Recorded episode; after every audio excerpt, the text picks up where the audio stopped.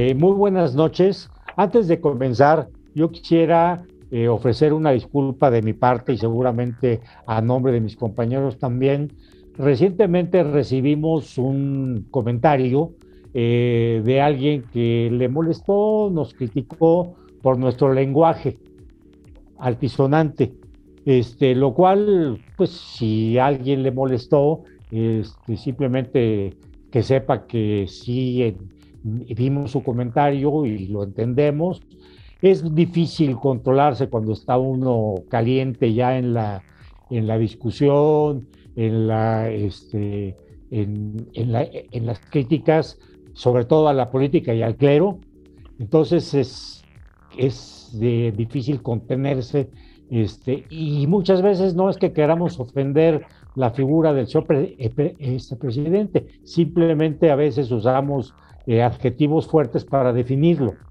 Entonces, este, pero si alguien le molestó, pues eh, de mi parte ofrezco una disculpa.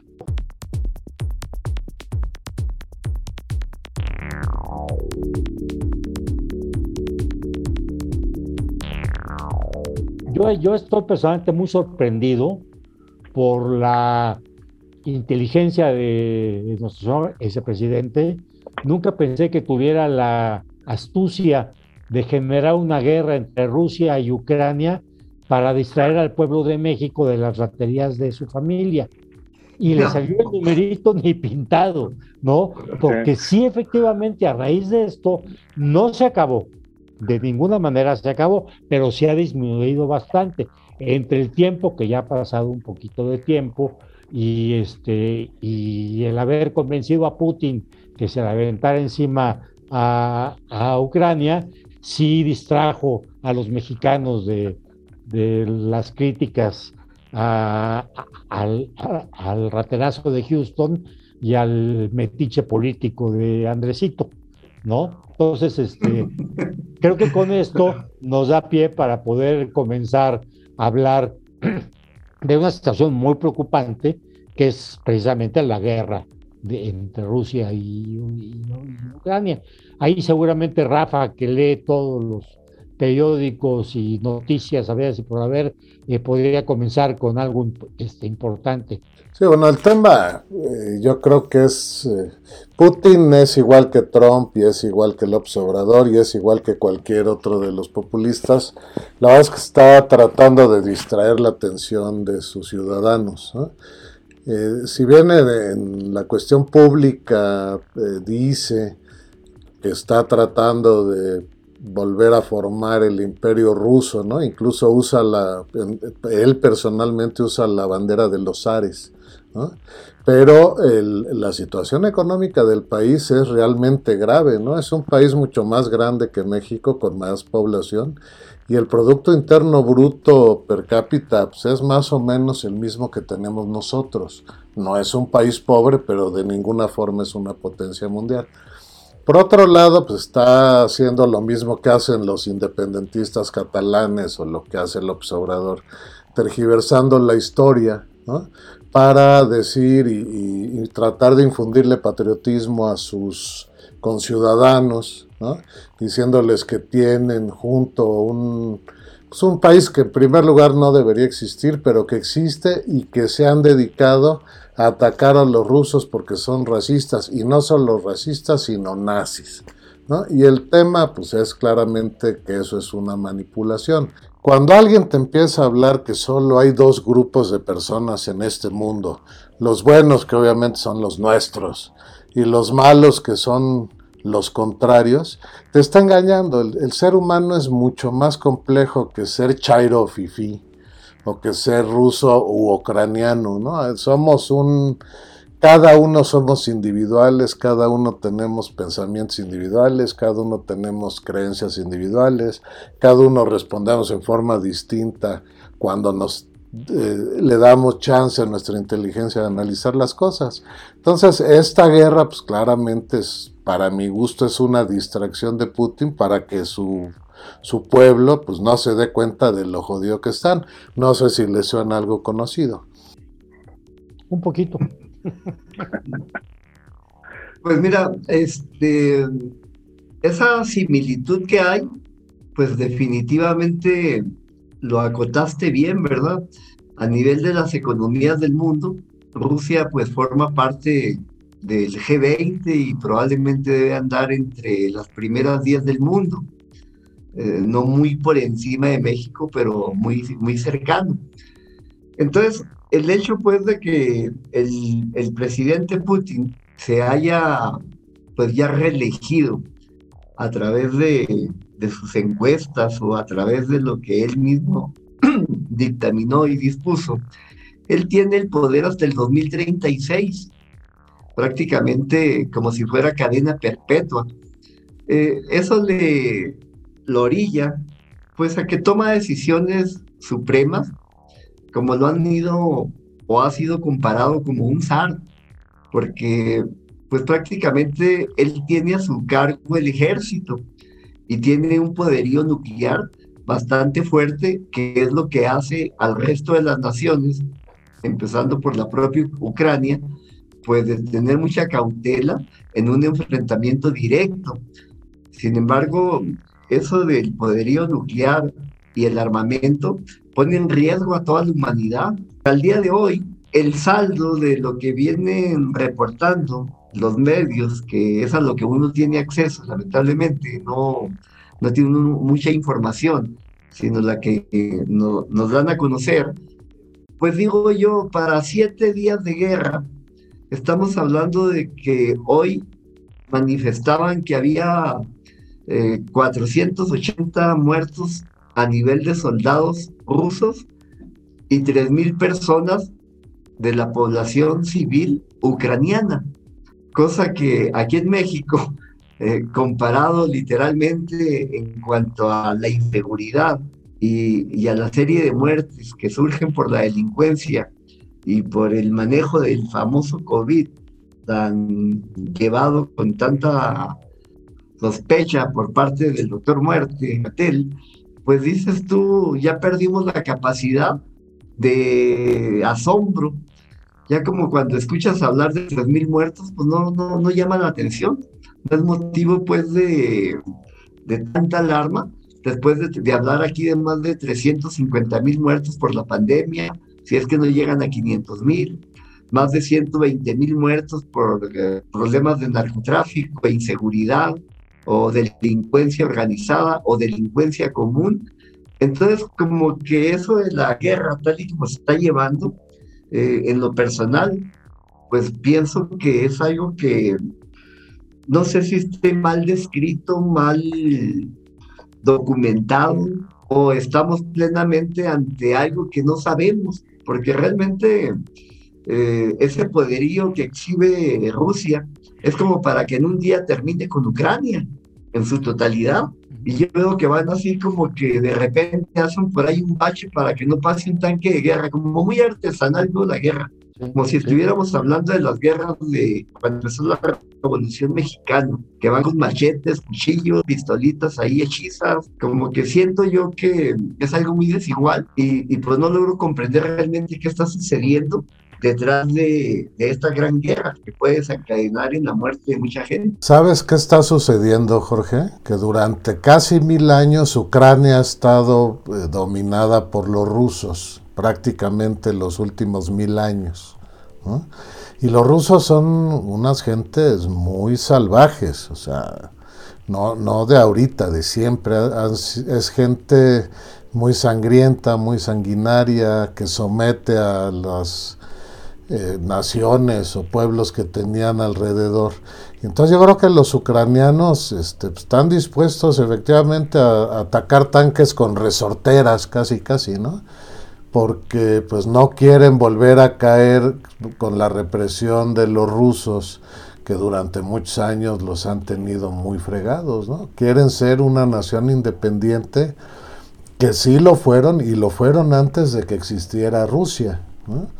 Aunque diga Putin lo que diga, existía Kiev, por ejemplo, era una urbe muy grande cuando Moscú era una aldea.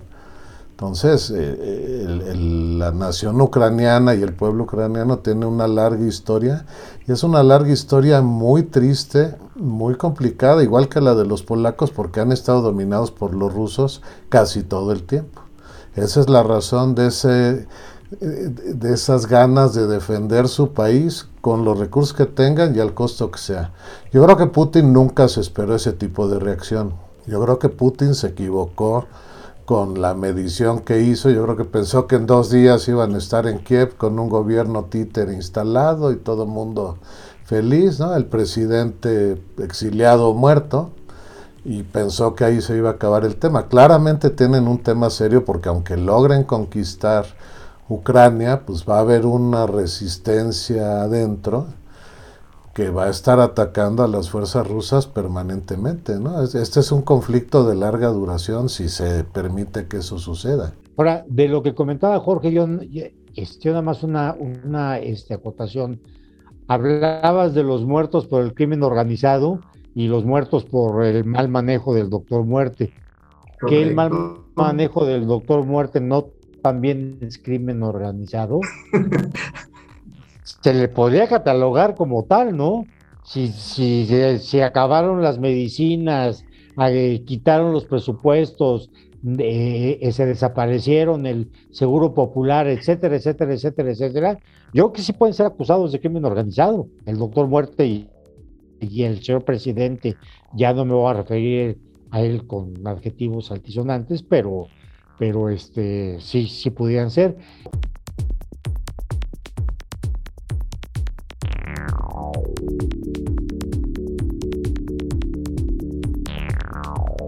Y la otra es un tema que no sé, estoy totalmente desconcertado. Siempre se ha hablado mucho del papel de la mafia rusa, ¿no? Y las mafias siempre tienen mucho a favor y en contra con los gobiernos, ¿no?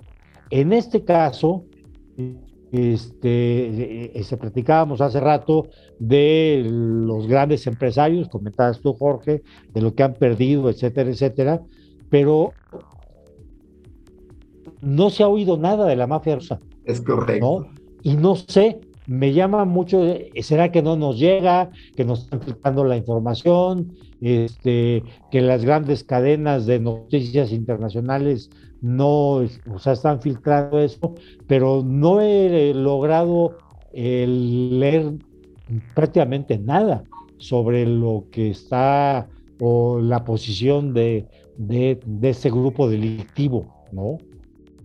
Que, pues siempre a río revuelto ganancia de pescadores. ¿Tú cuál crees que sea su posición?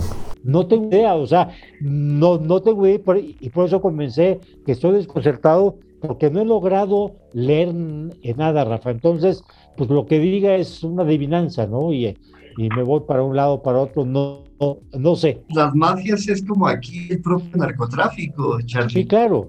Son gente sin rostro y al final de cuentas son mercenarios que siempre trabajan en la oscuridad y siempre están viendo la forma de cómo sacar provecho de circunstancias que les puedan rendir beneficios a ellos. Y, considero yo que ese es el papel que están haciendo. En, Rusia siempre se manejó mucho el manejo del hackeo. Hay, hay hackers eh, incluso que ayudaron hasta Trump a llegar a la presidencia.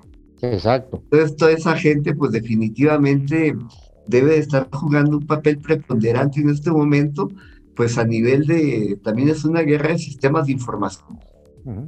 Ya no es como antes de que generaban máquinas de espionaje y utilizaban palabras claves, tenían a N cantidad de personas, pues casi casi jugando al teléfono descompuesto. Hoy en día es muy sencillo saber qué está sucediendo en una a miles de kilómetros. Ya no, ya no se requieren máquinas tan artesanales y al mismo tiempo tan sofisticadas. Yo creo que la mafia pues sigue en su mismo esquema, ¿no? El, ah. el trabajo clandestino y mercenario y, y moviéndose a donde más les conviene. Bueno, yo lo, lo eh, eh, es un poco lo que quería pensar era si la mafia juega como en México totalmente auspiciada y a favor del señor presidente o independiente a los intereses de Putin. Yo creo que debe tener algo que ver porque de otra forma la atacarían, ¿no? O sea, deben estar aliadas con el gobierno de Putin y deben ayudarle a Putin a controlar ciertos aspectos de la vida rusa.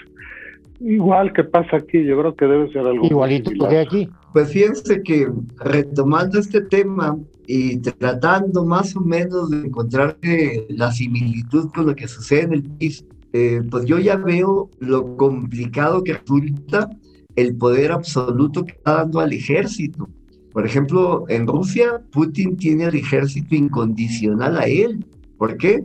Seguramente, y se ha visto, pues le ha dado todo el apoyo a través de armamentos de última tecnología o de armamento de punta, al igual que aquí el ejército pues, prácticamente es el dueño de México. Entonces, ante un hecho que pueda suceder, y aquí al 2024, pues este hombre que tenemos de presidente, pues cuenta con todo el apoyo, la fuerza, la fuerza, fuerza, la voz de personas que de alguna manera platicamos, comentamos, publicamos, pues vienen siendo eh, pues voces aisladas, ¿no? O gritos que de alguna manera surgen, pero en la minoría, no en la mayoría. La gran pregunta con el ejército mexicano es, por una parte, pues claro que van a aceptar que les den todo el poder que les quieran dar, que implica mucho dinero. El tema es si eso va a cambiar la institucionalidad hacia el siguiente presidente de la República.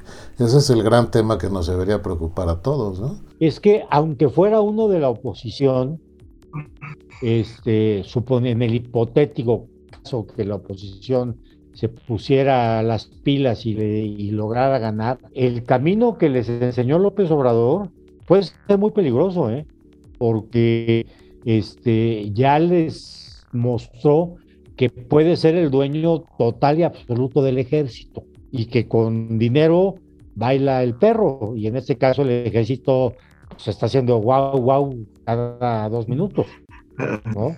Entonces, este, este, que pregunta es, muy, es, este, muy importante, Rafa, porque en una de esas pues, ya tienen el camino andado, ¿no? Y, quien llegue, este, este, regresarle la autonomía al ejército y perder la fuerza que ya tiene el presidente al ser el dueño del mismo, híjole, está cañón. Yo creo que difícilmente se aventarían a perder esa canonjía que les ganó López Obrador al que venga llámese como se llame y del color que sea. Sí, mira, temas por ejemplo como el aeropuerto, que escuchas que oficialmente el ejército de ahí va a sacar recursos para las jubilaciones de sus miembros. Este, pues, eso hace imposible quitarle al ejército el control de ese aeropuerto. Igual el tema de las aduanas, pues les debe generar algunos ingresos oficiales y algunos extraoficiales, ¿cómo sacas al ejército de las aduanas? Y así en todos los temas, ¿no? E, incluyendo temas tan delicados como la seguridad nacional, que explícitamente está prohibido que el ejército se dedique a ella, a menos que te invadan. ¿Cómo los vas a regresar a sus cuarteles? Porque además eh, parte de la estrategia, yo creo que siempre fue estrategia del Obrador, desaparecer a la Policía Federal, cuentearnos que iba a ser una Guardia Nacional de corte civil, simplemente porque los otros eran unos corruptos, que no iban a estar ligados al, a la Secretaría de la Defensa, y ahorita estamos eh, a punto de que haga una propuesta que habrá que ver si pasa, para que la Guardia Nacional pertenezca a la Defensa Nacional, ¿no? Y entonces ya no hay una policía federal, sino que todo el tema federal de seguridad está en manos del ejército. Eso está canijo, man. Ahora el ejército se ha convertido ya, ya rebasó por mucho el cuarto poder que antes era la prensa. Ahora el ejército casi está a la par del ejecutivo.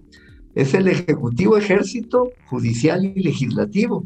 Y luego ahí entraría la prensa, porque eso lo hace demasiado peligroso. ¿Y por qué lo digo?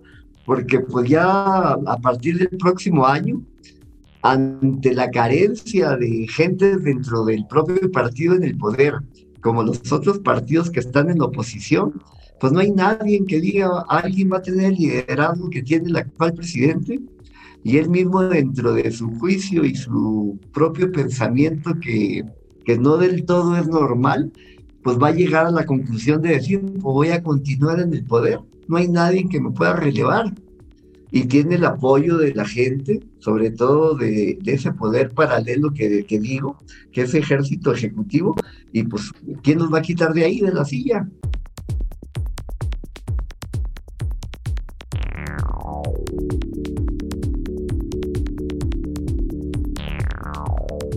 Pues a mí no me gustaría dejar pasar por alto el hecho de las declaraciones de un senador de Estados Unidos, Ted Cruz, que expresó su solidaridad a los, a los reporteros que han sido agredidos por el actual gobierno, ya sea verbalmente y no se diga los que fueron asesinados. Y en un acto muy solidario hacia esos reporteros, pues ofreció ahí la solidaridad y el apoyo de todo corazón de su parte. En ningún momento yo percibí que estuviera agrediendo al gobierno porque el día siguiente el presidente se fue con todo, como si se tratara de una declaración de guerra en contra de la soberanía, que es la palabra favorita de él. Espero que sepa qué es soberanía, ¿verdad?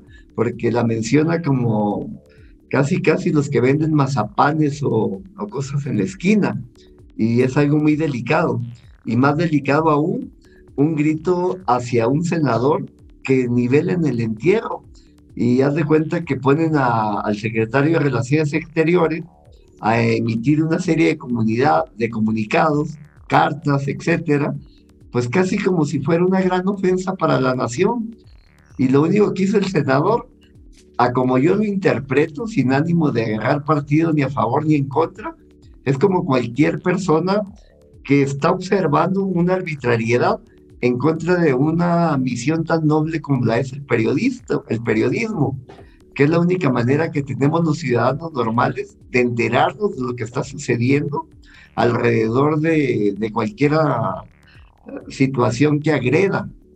Y en este caso me sigo todavía eh, de no creerlo, que un presidente de la República se ensarte en un pleito que ya nada más falta que le declaren la guerra a Estados Unidos es que lo, hemos este, eh, platicado ya muchas veces. Con este señor, el que no está con él, está contra él, ¿no? Y cualquier cosa que le, que le hagas así en cualquier parte, eh, saca chispas. No tolera, no perdona, no, o sea, esto es totalmente adverso al, al dolor, al ruido, al insulto. Y, en este caso a, un comentario, como bien dices tú, se me hace raro que, por ejemplo, una persona como el Papa, que ya habló con Putin y ya habló con, es lo que manejan eh, esas las noticias, yo pensé que, que iba a tomar algún papel eh, este, diciendo, oye, por lo menos van mis bendiciones es, sobre los muertitos, ¿no? Por lo menos.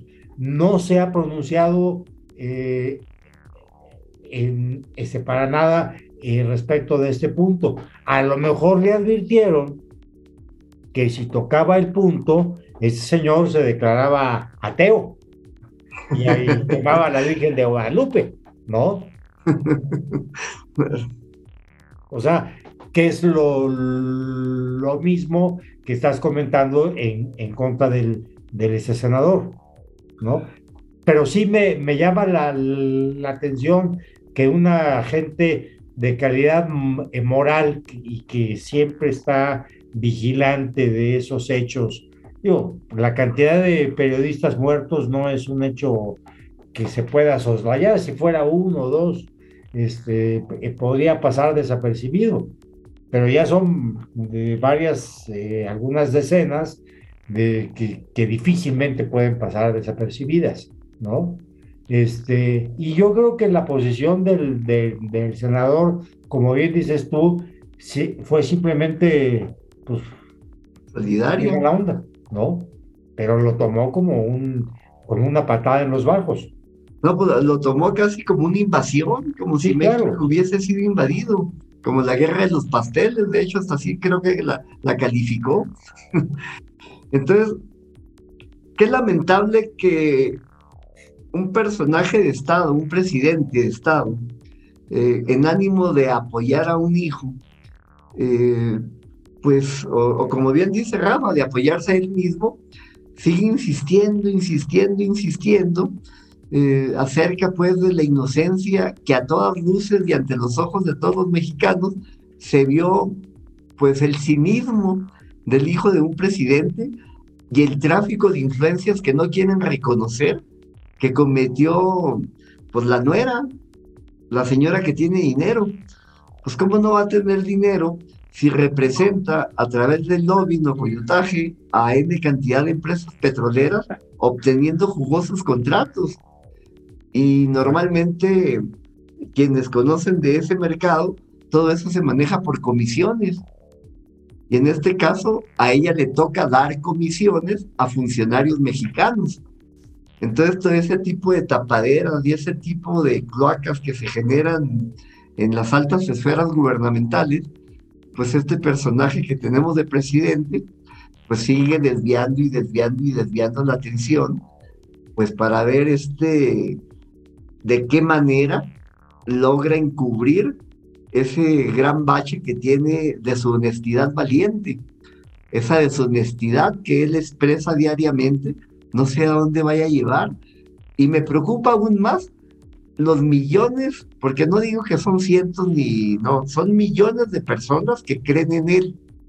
Entiendo que les pagan a través de diversos mecanismos, llámese apoyos sociales, llámese trabajo dentro del gobierno, llámese concesiones, eh, favoritismos dentro de la, de la propia industria, yo le llamo industria gubernamental, a todo el servicio de proveeduría que se da en el sector público, y más ahora que estamos hablando que son adjudicaciones directas, como lo exhibieron al propio ejército, comprándole a la palería, pues ya no falta que a una palería le compre tanques de guerra. No sé a dónde vayamos a parar. A, mí el tema del senador este Cruz, o sea, lo voy a separar en dos cosas porque son independientes. ¿no? A mí, él personalmente me parece que es un cuate muy retrógrada, es admirador de Trump, es racista, eh, tiene muchos temas que, que son criticables. ¿no? Por otra parte, pues sí se solidarizó con los periodistas en México y eso está bien, Claro, el discurso del observador pues, es de nacionalismo ultranza. Entonces, pues por supuesto que cualquier extranjero que se atreva a decir algo, pues, le va a tratar de pegar, ¿no? Entonces, eh, pues es un tema de, de, pura grilla de ambos lados, creo yo. Y así hay que tomarlo, ¿no? A fin de cuentas, yo insisto que los únicos que tenemos la responsabilidad y que tenemos en nuestras manos la posibilidad de cambiar lo que está pasando en nuestro país, no para regresar a cómo estábamos antes, sino para ser mejor, somos los ciudadanos mexicanos y nuestro voto.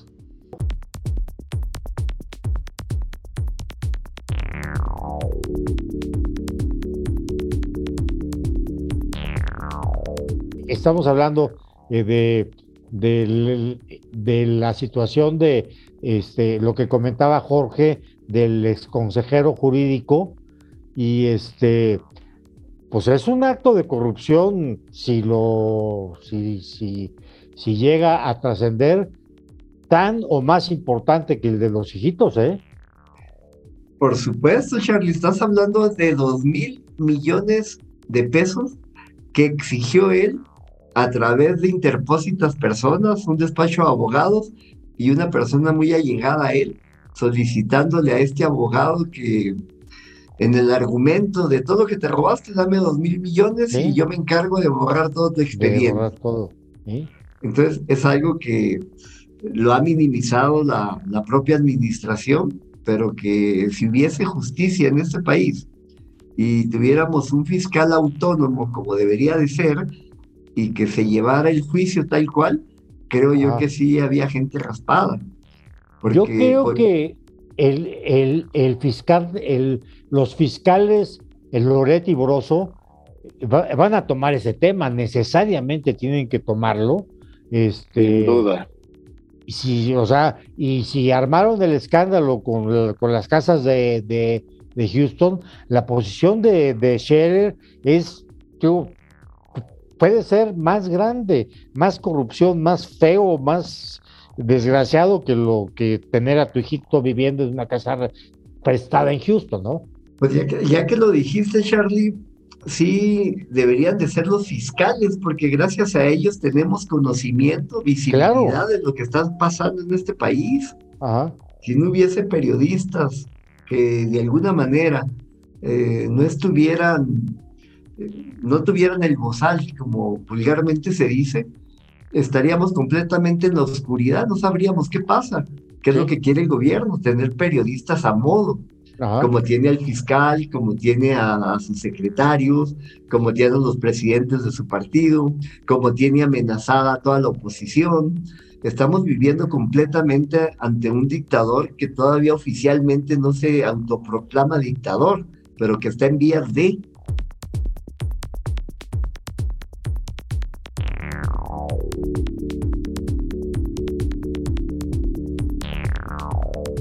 Eh, retomando eh, todo lo que se maneja en las famosas mañaneras, eh, resulta que ahora está muy ofendida la nuera del, de, pues, del presidente, es la nuera, ¿no?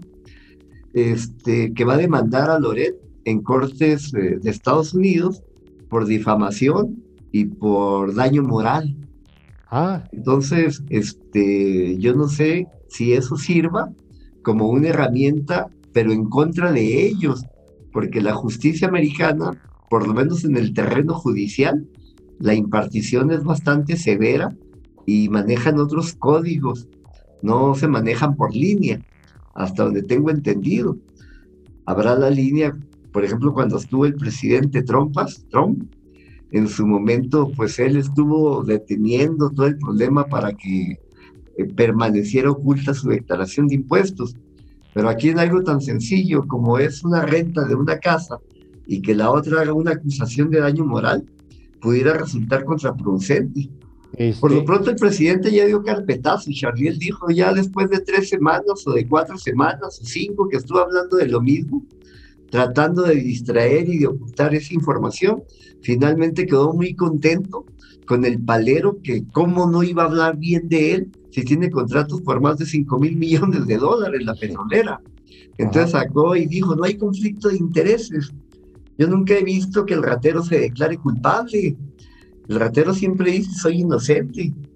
Y así, así está pasando. Lo que es ridículo es que te quieran convencer de la honradez del señor Vidanta, eh, para ponerle un nombre, porque no cobra en la asesoría del, del Tren Maya. O sea, sí piensan que que, realmente... Algunos lo somos y ellos creen que todos lo somos. Pero, pero es, es increíble que no, no, no hay corrupción pues, si no cobra. Sí, ah, nada más recibe concesiones, contratos, probablemente con donaciones, impuestos y multas, pero no recibe un sueldo, ¿no? Entonces no hay corrupción, claro. Los mexicanos somos estúpidos.